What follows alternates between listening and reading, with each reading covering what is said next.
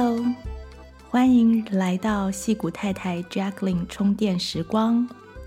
开始之前，让我先邀请你做一分钟的深呼吸，启动副交感神经，放松心情，让我们接下来的充电时光效果加倍。现在，不管你正在做什么。都可以分一点点注意力在自己的呼吸上，开始拉长你的呼吸，深深的吸气，长长的吐气，想象新鲜的空气毫不费力的进到你的肺部。长长的吐气，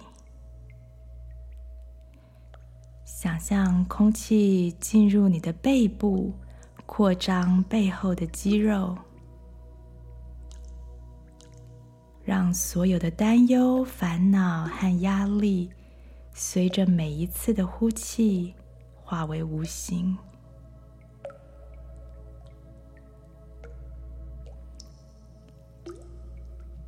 非常好，让我们开始今天的节目吧。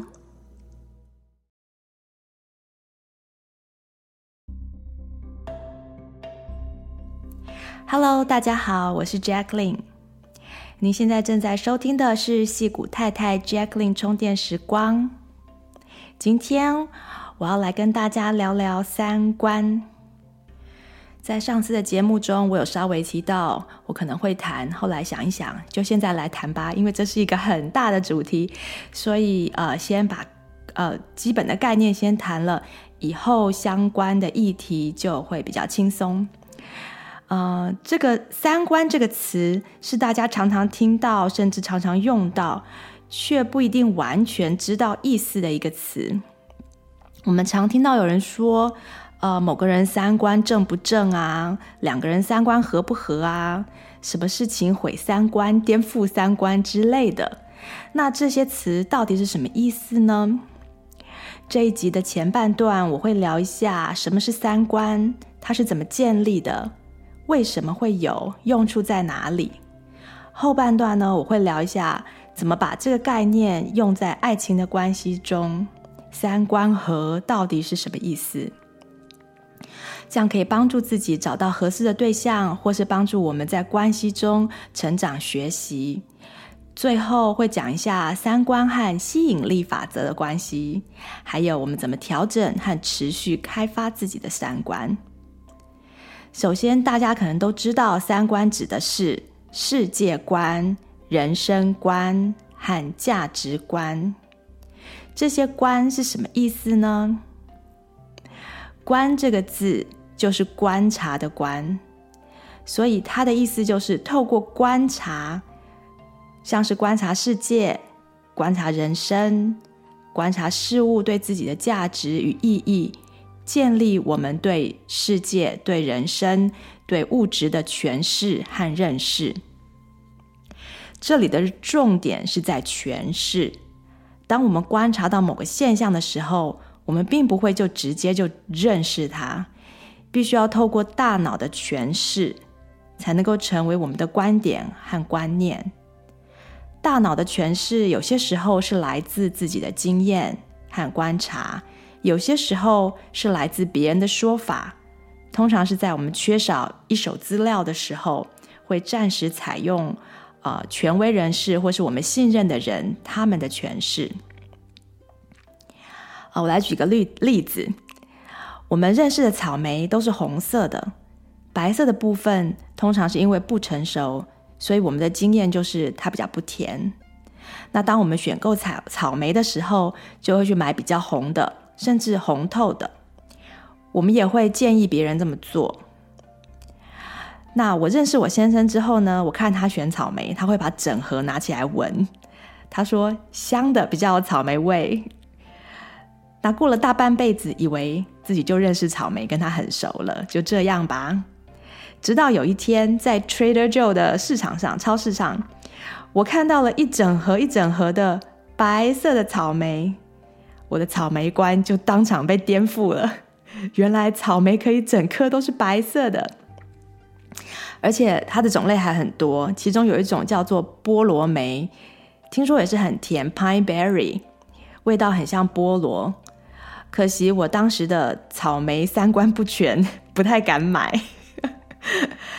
又有一次，我到 Home Depot 去买东西，商店外面的停车场呢，有个小贩在卖很多的草莓，看起来非常的新鲜，然后又很大。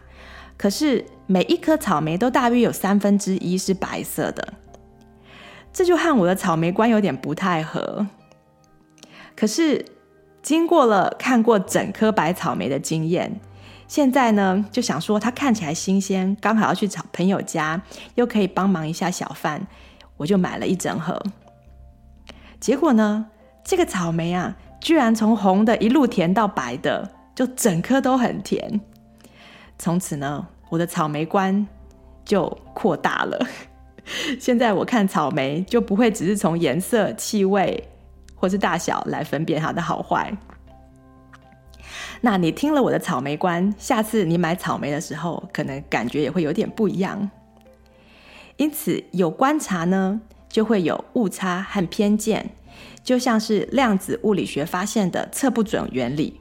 它一观察，那那个物理现象就受到了影响。物理现象是如此，世界就更不用说了。透过我们的眼睛看出去，世界不可能是它真正的样子。即使看到的这个部分已经很真实了，它都不是全貌，因为我们的眼睛只能看到有色光，而且五感还要透过头脑的诠释，我们才能理解。像我们听到一个声音，如果我们的脑听觉区受损，我们可能就完全听不到，或是完全没有办法解释那是什么东西。每个人的头脑中都有成长的偏见，啊、不要讲到说父母或是文化偏见，光是如果你是在雨林长大的，你就自然可以看到很多种类的绿色；在北极长大的，自然就可以看到很多种不同层次的白色。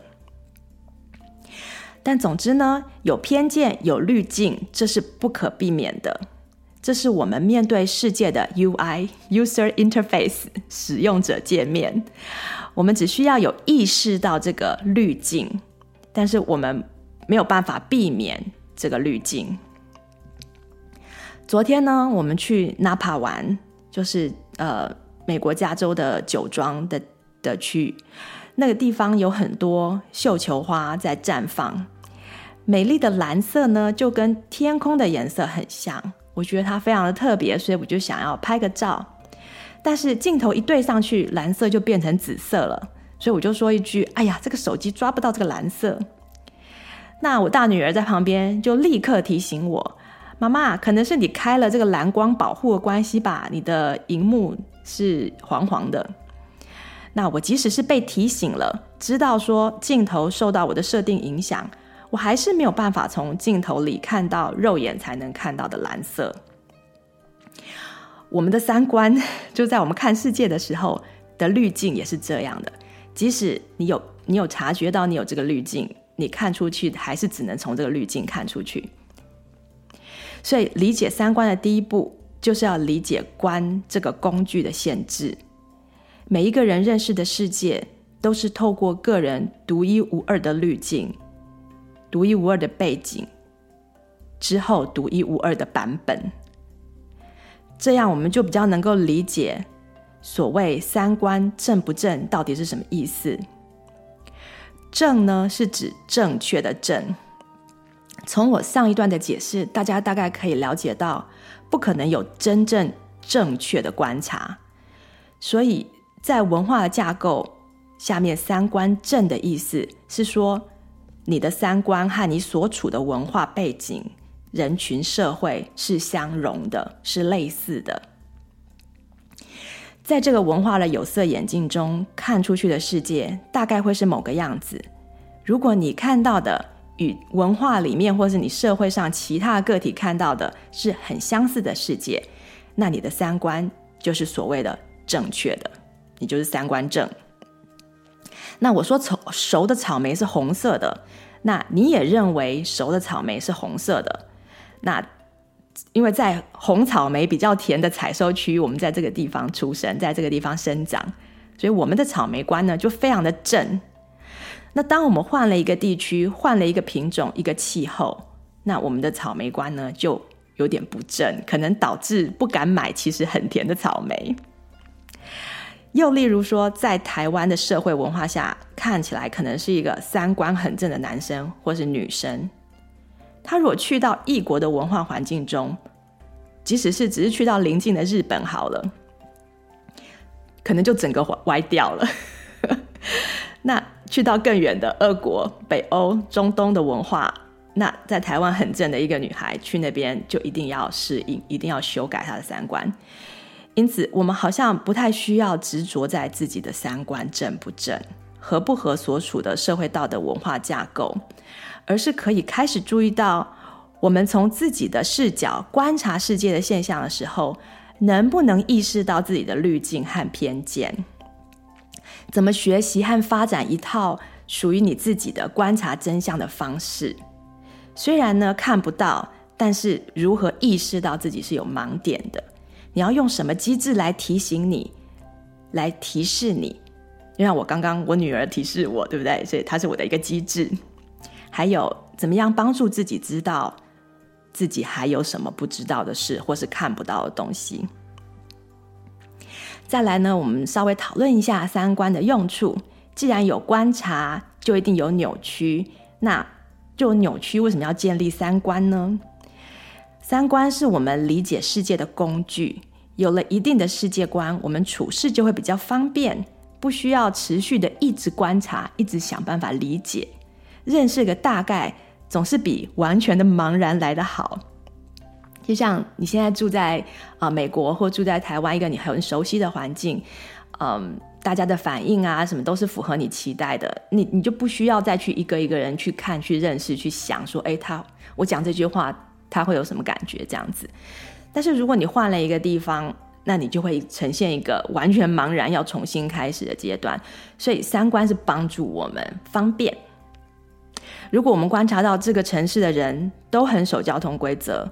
那我们在路上开车的时候，你就按照灯号行动就好了，不用担心别人闯红灯。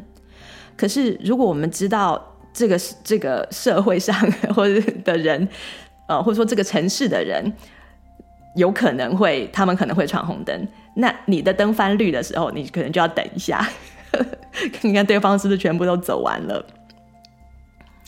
那另外就是，譬如说，我们知道这个社会比较有利于，或是比较崇拜某些职业的人，那我们在做人生规划的时候，就可以从那些职业中选择自己比较有兴趣的，或是比较能做的。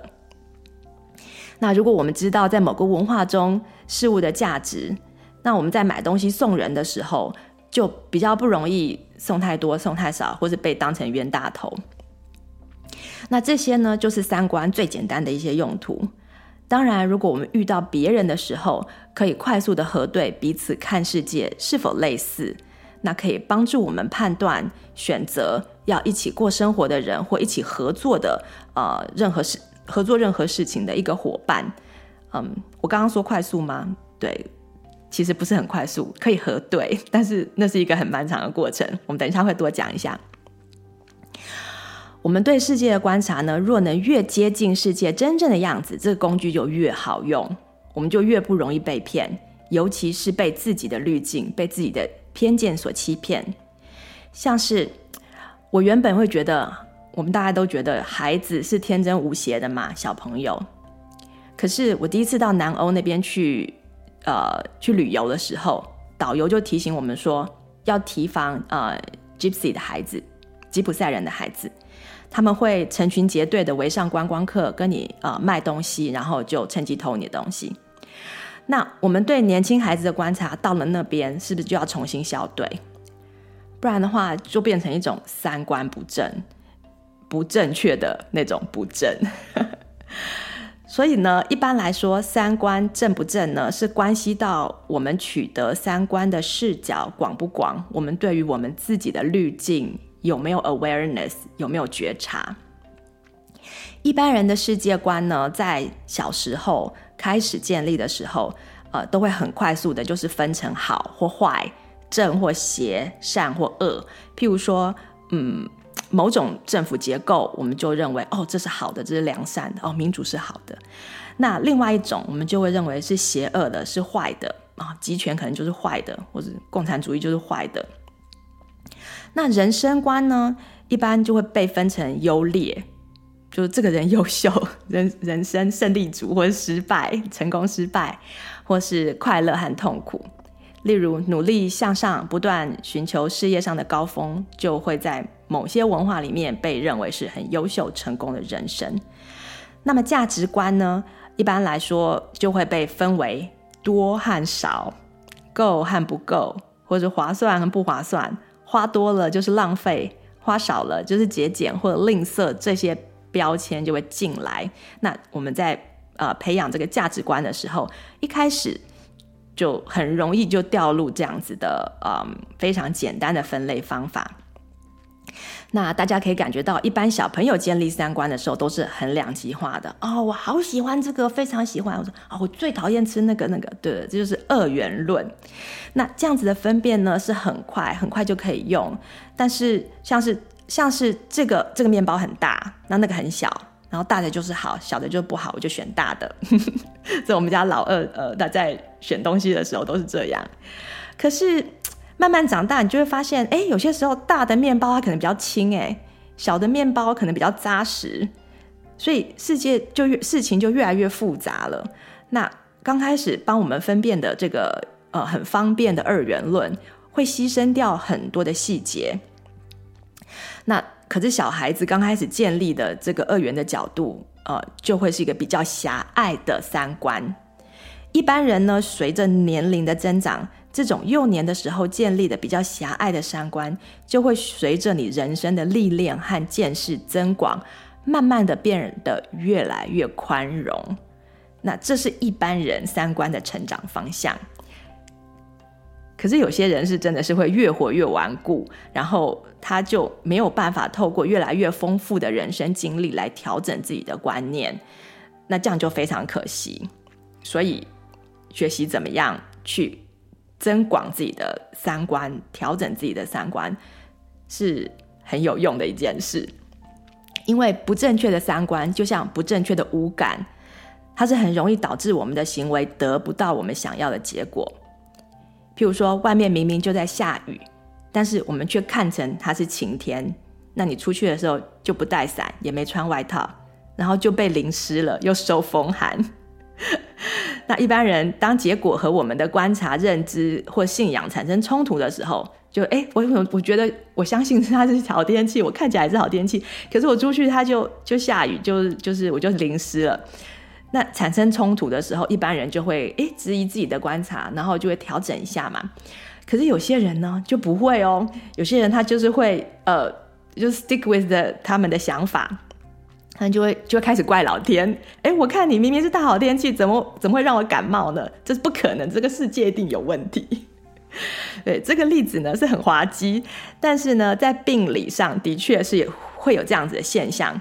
我们的大脑是有办法欺骗我们到这种程度的，在病理上呢，是有一些眼盲的人，就是瞎眼的人，他们是完全不知道，不知道自己是看不到的。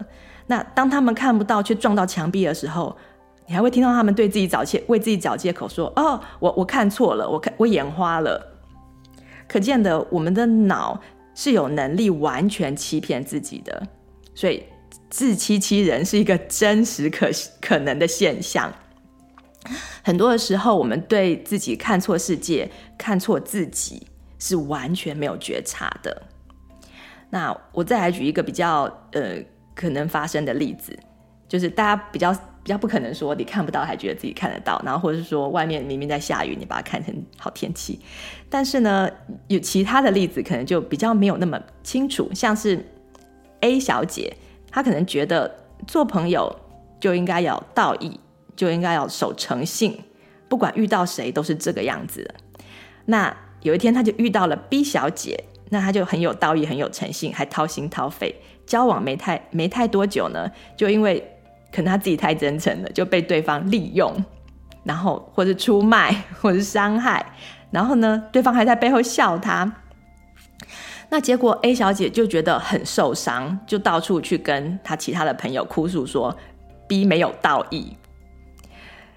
但殊不知世界上的人实在太多了，很多人他就不会把眼前不需要的人当朋友，或是、呃，对，所以你就会被伤害。那他可能也是对他的朋友都很有道义，可是他并没有把你当朋友。所以是自己的三观和真正的人现实之间出了差错，是自己对人性的观察不够透彻，呃，被伤害其实不是 B 的问题。那我不知道不知道大家有没有这样的经验，我自己曾经也是也是这个 A 小姐，所以才学到。但是难道交朋友就不该要守诚信、讲道义吗？Well，世界上不是只有一种人存在。所以，只用一种态度对待所有的人，你觉得他会一直行得通吗？嗯，对不对？那这不是该或不该的问题啊，呃，因为它不是一个二元的问题，世界不是一个二元的存在，所以不是好或不好的问题。我们是有诚信的人，和别人也是有诚信的人。这是两码子事，并不是要叫我们说变成一个不讲诚信的人，而是要我们知道别人的诚信与否和我们自己的道德观是没有丝毫点关系的。那我们可以学习接受世界上就是有很多与自己不同的人存在，不是只是理解而已。我们当然知道世界上人很多，可是面对的面面对到的时候。要能够真的接受，那面对每一个新接触到的人，你可以重新的观察，不要以为说你是在同一个教会、同一个学校或是同一个俱乐部里面的人，三观就一定会跟自己一样。男女朋友交往的时候也是这样，基本的设定应该是，我们连自己可能都不完全的认识自己，所以与别人交往时，除了要认知到。啊、警觉到或承认到自己不可能在短时间认识对方，所以很多人就会为别人或尤其是自己喜欢的人的行为啊、打包票啊，或是就就会为他们找借口。但是我们必须要意识到说，说我们不可能在这么短的时间之内就认识另外一个人，连自己我们都还没有完全认识。那另外也要意识到，和别人交往主要是在帮助自己更认识自己。好，那现在我再讲一个我觉得蛮有趣的，就是三观发展的途径，是我自己观察的，大家可以听听看。嗯，有一种说法是人是一个能量体，有人说我们身上有很多的能量中心，称为脉轮，这是我们在神经系统以外呢，呃，另外一组帮我们收集资讯和消化资讯的管道。一般来说呢，身体的能量中心可以粗分为七大脉轮，啊、也有人说有到十二什么脉轮，不过那是在身体之外的能量中心。那身体里面的七大脉轮是从呃骨盆腔那边的第一脉轮开始，然后沿着脊椎往上到腹部第二脉轮，胃的那个部分第三脉轮，心的时候第四脉轮，到喉咙第五脉轮。啊，然后再来是到像第三眼的地方，第六脉轮与与头顶这第七脉轮。那每一个能量中心呢，跟大脑不同的区域很类似，它掌管着不同种类的讯息。那我觉得每一个脉轮呢，也掌管着不同呃讯息的处理。一般人的世界观呢，是来自头轮，就是呃第六脉轮那边，第三眼那边去看。然后去思考，然后去认识。那一般人的人生观呢，是来自心轮，就是你的第四脉轮。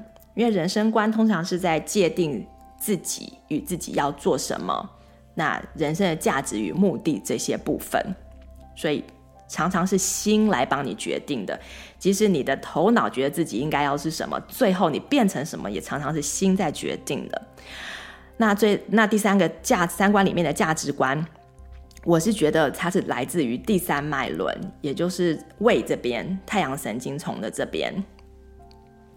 如果再加上一个嗯爱情观的话，那爱情观可能就会是来自比较是呃生殖腺这边的第一脉轮、第二脉轮这个这个最主要的推动力。所以有些时候你会遇到人，就是讲讲话其实讲的没有很很通，但是却爱对方爱得死去活来。对啊，所以它是感比较是一个第一脉轮、第二脉轮的这个推动力。那这些能量中心呢，基本上是建立这些观念的 filter，就是这些观念的滤镜。那我们在看世界的时候，呃，常常都是用脑子看，然后读书、看电视、听别人的意见、观点，然后得到对这个世界的认识。而人生观呢，虽然也是受到脑子的学习的影响，可是最后就像我讲的，你还是会跟着心走。你想变成什么啊、你想实现什么？走来走去，就回到你的心中。你的心可能告诉你说，你的人生目的是什么？走偏的时候，你的心里就会有点不舒服。那有些人的时候冲刺他人生会很开心，那有些人是跟着别人背后去冲刺，然后就心里感觉莫名其妙。那这这这种人就是最后还是会停下来慢下来。那那我曾经就是这样，我在上大学之前呢就没有一个很清楚的目标，我只知道我很喜欢音乐，然后但是妈妈说音乐很好，不不过不能当饭吃。那我那时候也很喜欢思考，喜欢研究政治现象。但家里的长辈会说：“哎，那个政治太复杂了，太危险了，不要碰。”那我也很喜欢研究人类行为，可是台湾的教育体制呢，说读文组的不能去考心理系，所以呢，最后虽然我成绩很好，却不知道该念什么。那当时的一个高中同学就跟我说：“新闻系很棒哦，念新闻很好。”讲了一堆好处，我现在其实也不太记得。所以，当我的那个呃推荐甄试的成绩下来的时候，我就想说，好吧，那我就去选新闻系。可是我的心，我的第四脉轮一点都没有在那里。所以大学四年，我就跑去修了心理的双主修啊。那其他的时间都在玩音乐，在乐团、合唱团，到餐厅驻唱，每天下午到晚上都在教钢琴。然后毕业前，呃，同学很多人都去实习了嘛，会去深造自己有兴趣的。啊，我我我因为这些都不是我有兴趣的，所以就跑去嫁人。最后呢，还是躲不过心啊，我还是成为音乐人，成为治疗师。所以只是多增加了一点新闻系的训练，对于媒体的管道就比较熟悉，多了一点玩人生的工具，其实没有什么不好。因此呢，呃，人生观来说，你是谁就是谁。可能今天你还没有完全发现，但是，嗯、呃，如果你跟着你的心的讯息去找线索，十之八九就不会差太远。好，那再来呢，我来讲一点点爱情中的三观。以前呢，如果夫妻不和，就很多人会说个性不合。而现在呢，就会说三观不合，但到底什么是三观合呢？从刚刚的解释，大家大家可以知道，说三观是我们所认识的世界、所向往的人生和所在乎的价值嘛。由于每一个人的背景不一样，成长背景不一样，形成的三观是不可能完全一样的。那我们到网络上找找可以听到的建议，好像就是说。呃，你是不是可以问几个问题呀？然后看看自己的答案跟对方答案是不是符合，好像就可以决定两个人三观是否合适。但事实上没有那么简单，大多数的不合呢，有的时候是发生在很小的事情上。虽然可以以小看大，但是三观会因为时间而改变。今天的三观不代表他一辈子都会这样相信，一辈子都会这样认为。我们家的孩子在很小的时候呢，我请了一个保姆。那那个保姆那时候来的时候，他才十六岁，那是高中生。然后他是摩门教的，他们家有四个姐妹。大姐呢，在那个时候呢，是嫁给了教会里一个很虔诚的弟兄。可是结婚了不久，她就不再上教堂了。然后还开始控制大姐的一些交友行动。那那时候非常年轻的大姐，才才过二十岁嘛，在婚姻里面就变变成有一点被半软禁的状态，就平常都不能让她出门，这样先生都不让她出门。所以有一天呢，她爸爸妈妈就找了找了一个机会去帮她把所有东西都搬出来，然后把她搬回家就对了，然后再再帮助她跟对方离婚。那因为在加州还还蛮容易，还蛮容易就离婚的，所以。后来就这个事情就是这样，那这这种事情呢，你在婚前还真的看不出来，因为当初以为说是，诶，是同一个宗教的啊，而且已经从小 从小就一起在这个教会里面认识，然后一起长大。那摩门教的这个呃这个教会里头的人与人之间的关系其实是很紧密的，他们每天早上至少是我的呃那个那时候的 babysitter，他每天早上五点就就起来，然后就会去教会，然后就会去做一些。呃，study 会去做一些学习跟服务这样子，所以在这种状况之下，认识的人都不一定是 不一定是你想象那样的，呃，以为说同一个宗教三观应该雷同，没想到结婚之后差异这么大，所以要看三观呢，嗯、不如看一个人是如何形成他三观的滤镜。因为呢，要改变三观其实是相对容易的，但是要改变这个滤镜却是非常不容易的。要回去到你的手机的原始设定，那滤镜呢，就是他整个的成长背景，包括他的基因组合。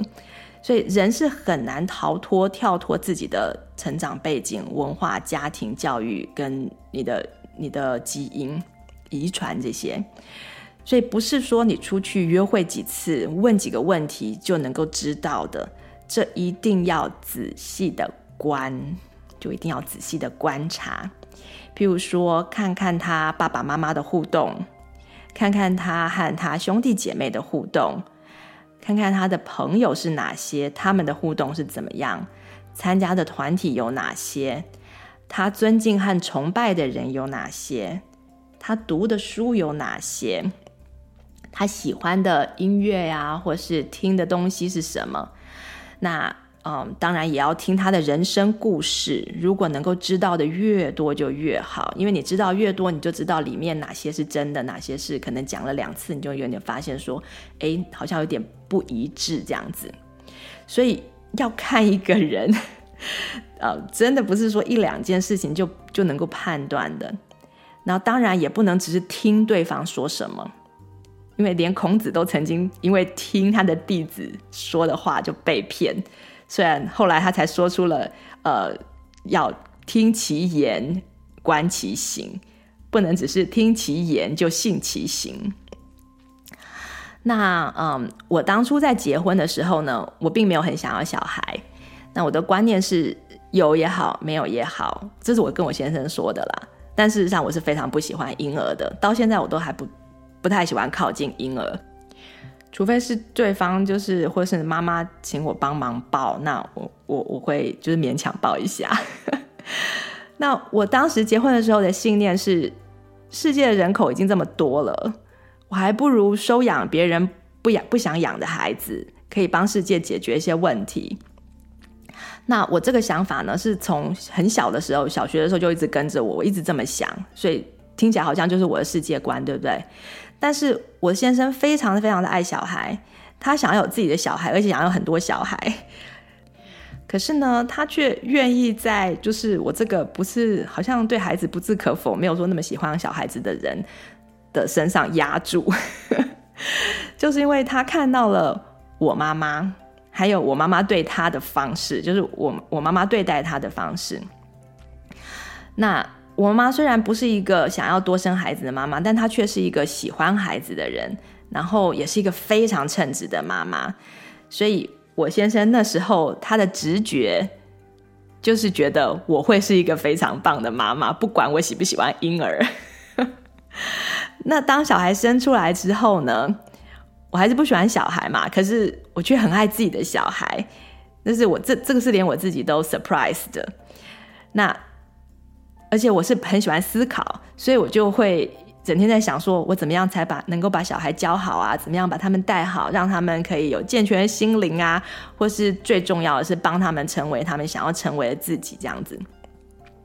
那能够做到这些的，呃，是与喜欢小孩不喜欢小孩是其实是没有关系的。你今天如果给我一只狗，我可能也会这样思考。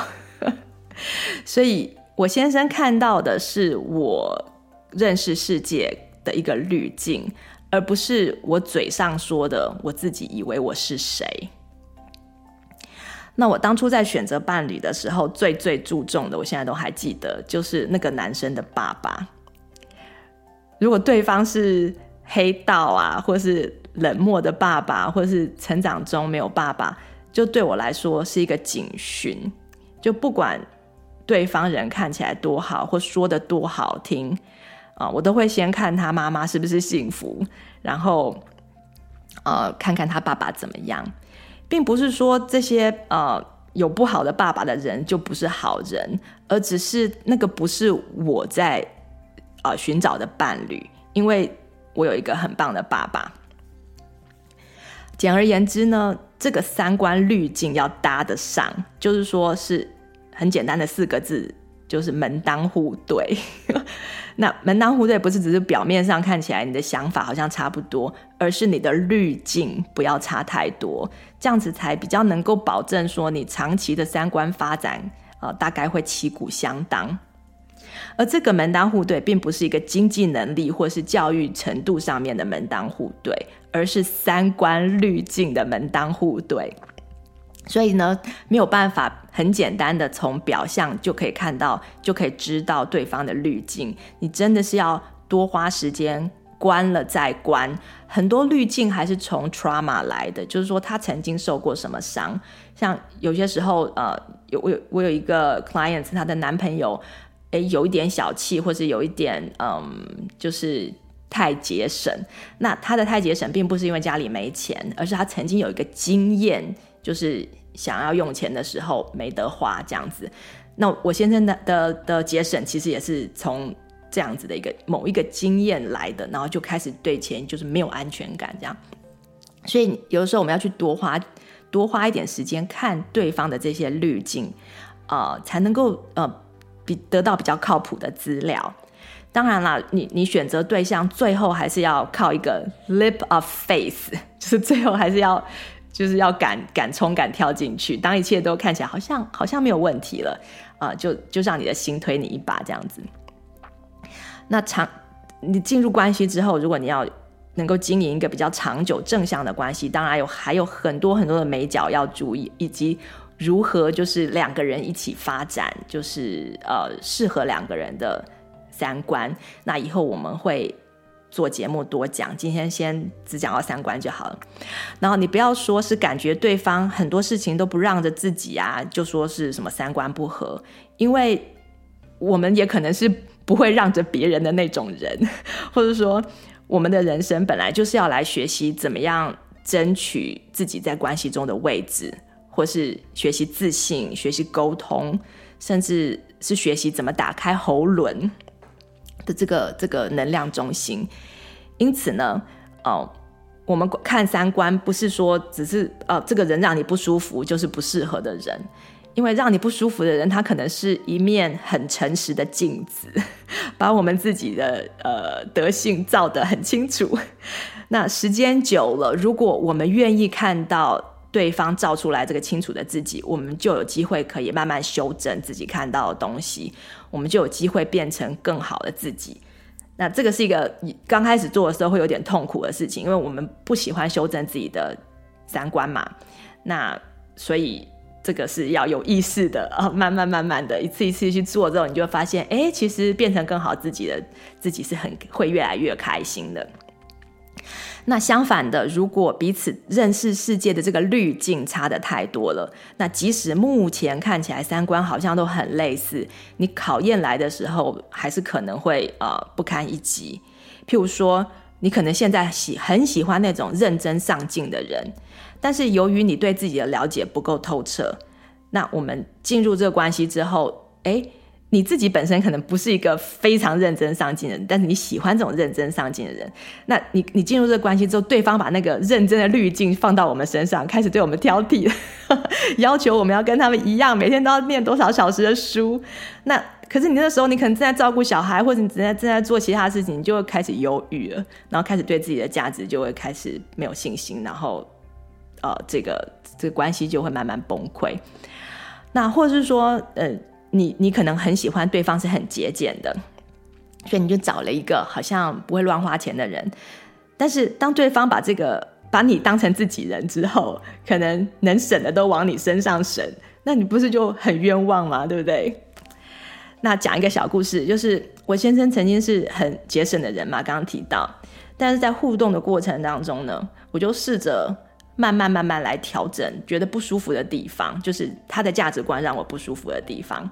那从一起面对的人生经验当中呢，我们去慢慢发现说彼此都能认同的价值，而且这是要透过一些机机会的，就不是说只是只是你觉得他你不喜欢他小气，你就跟他用讲的，用讲的常常是没有用的，就是要有这个机会发生。那那对我来说，有一次机会就是当。小孩子哦生出来了，然后我们要一起搭飞机。那一起搭飞机，行李就大包小包很多东西嘛。你看小孩子的东西，你也知道，尿布啊、奶瓶啊什么一大堆的。那我我如果抱着小孩，那爸爸不是就要去负责去背那些行李，去推那些行李那些的。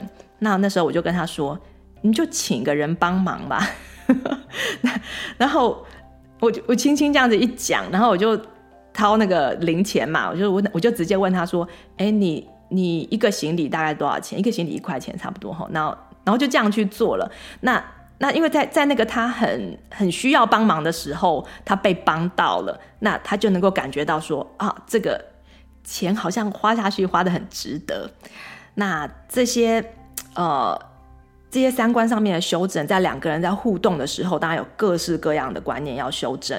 呃，我只是举一个例子，让大家知道说，诶，你修正有的时候并不是只是靠沟通，有的时候是你要去去思考，然后抓到这个机会，机会修正、机会教育的时间，然后就就让他一点一点一点的，慢慢的呃，变成这个，把你的三观越修越正，就越越来越符合两个人的生活目标。好，讲到这里，大家就知道说，呃，三观其实是可以修改的。那在修改的过程当中呢，的方向最好是能够越来越广广阔，然后越来越包容。那两个人的相处，有些时候刚开始的时候三观很雷同，但是由于修正的速度或是方向不一样，可能久了之后也会走不下去。这就是人家说的五官最后还是敌不过三观。嗯，好。那我们这边再讲一点点，呃，我们的三观和我们的经验之间的关系。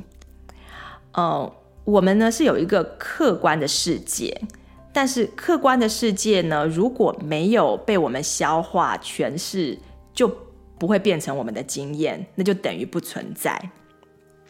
那大家可以把三观想成是一个聚光灯。刚刚讲的是滤镜嘛，那我现在用另外一个比喻哦，听听看。呃，在聚光灯下面的世界，就成为我们唯一能够看到的那个部分，那它就变成了我们的经验。每一个聚光灯呢，那个灯前面都有它的滤镜，所以，譬如说，世界是一座阿里山，那三观就有点像是摄影机的这个摄像镜头。那我们走过去的时候呢，把一些影像捕捉起来，捕捉起来呢，再交到这个社交媒体上。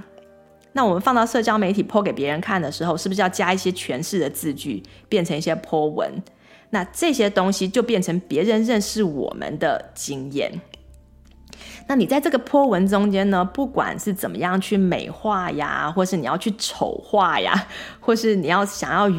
呃，原封不动的，你想要呈现它的原貌，然后巨细靡遗的描述啊，其实都不太可能交代整座山的真实状况。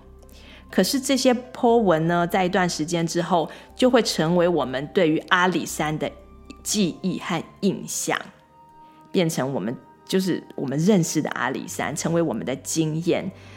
而这个呢，其实就是一种吸引力的法则。也就是说，我们的聚光灯决定了我们的经验。如果今天呢，我们看到的是一座美丽的山，那我们吸引到的这个最后这个经验跟感觉，它就是美丽的。那如果我们今天觉得看到的是一座危险的山，可能在里面登山践行的时候被蛇咬还是什么的，那都好，不管我们怎么说，以后我们对山的印象，那个就会变成一个是我们的呃一个一个看到的一个焦点。那这个山你可以把它换成人，可以把它换成意识形态，任何东西都可以。那我们认识世界就是这个套路，我们认识的自己。我们认识的价值啊、越注重的地方呢，它就会越真实。那终极来说呢，也变成我们个人唯一的实相，就是我们看出去的这个真相。这是没有对错的，就是回到，诶，我刚刚有讲这句话吗？某回到一句老话，就是说，这一切都是一种选择。那这一集的节目呢，我们没有讨论，没有更深入的去讨论这这三观了。我只是希望大家带走一个想法，就是要知道自己在三观的建立上是有选择的。那你今天如果觉得呃这个世界快要毁灭了，那也好，这是你的世界观。你觉得国家很腐败，你想要移民也好，然后你觉得自己不够努力，要更努力，要更往上爬，这样也很好。或是你觉得钱不够用，要多赚一点，这样也很好。只要只要很 work，只要你觉得很开心，这样子在这些观念之下，你活得很开心就是好的。那如果有一天你醒过来了，呃，你不有不是说醒过来，而是有一天早上起来，你你不再喜欢你目前三观带给你的这些经验和感受的时候，我希望你知道你是可以修改它的。你是可以把聚光灯放到另外一个地方去的，你也是可以换上不同的滤镜的，啊、呃，譬譬如说，你可以借助别人的三观，你可以看看说哪些人对世界的未来是充满希望的。如果你也想要那种感觉，那你就去学习去观察他的滤镜。你可以问他说：“哎，你是怎么想这个事情的？你是怎么看这个事情的？”那我们通常我们同我们同样都同意。呃，这些现象是绝对有发生的，可是我们在事实上是能够同意的。可是为什么你的结论会是世界充满希望，我的结论会是世界 可能快要毁灭，对不对？所以你如果不喜欢自己的想法，你可以去可以观察一下别人的三观，它是怎么形成的，中间的这个细节。那如果你对于你目前的自己以人生观来说，你不是很满意，那你希望能够变成一个对自己比较开心、充满信心的人。那你就可以去观察那些有信心的人，他们是怎么塑造他们的人生观的？他们不见得比你优秀，对不对？那他们为什么这么有信心？那再来就是，如果你觉得自己已经是一个不浪费的人，也也都一直在存钱，很节省，可是好像感觉上就没有办法得到一种财务自由的满足感。这个时候呢，你就可以去观察说，诶诶，活得很满足的人，他们是怎么看待金钱的？他们是怎么用的？那他们的金钱是怎么来的？所以三观呢是一种选择。当我们被某一些想法或是看法搞得自己很不舒服的时候，搞得自己里面有很多的苦的时候，呃，我们可以知道我们是有选择的。当然喽，你要知道你是有选择，你必须要先发现。把你自己搞得很不舒服的，并不是别人的行为，并不是钱不够，并不是工作不顺，也并不是气候变迁，而是自己的三观介于客观的世界和你自己之间，给了你一些不符合真相的报道。不然呢，活在同样的世界，有着与你类似的工作，有着与你类似的经济的条件或是成长背景的人。为什么有些人可以活得很自在，可以活得很宽广，或是他可以很勇敢，没有没有恐惧，没有焦虑，然后或是不会犹豫？所以呢，这就是提供大家想想看的。要调整三观呢，我知道不是一件容易的事，但是是一件有可能的事。那在以后的节目中呢，啊、我还会再做更深入的分析，和大家一起学习，来增加。我们三观的广度。好，今天的戏骨太太节目呢，就先陪大家充电到这里。那喜欢我节目的朋友，欢迎加入我们的会员，订阅或点评，推荐给亲戚朋友，让大家一起来充电。我们下次再见喽，拜拜！喜欢我们节目的朋友，欢迎收听新节目的营运公告，加入支持戏骨太太 Jacqueline 做节目的行列。有任何问题或想法，或想要上节目分享个人故事，或与本节目交流做广告的朋友，也请上西谷太太 Jacqueline 充电时光的脸书页与我们联系。谢谢你今天的收听，祝你有愉快又充实的一天，我们下次再见喽。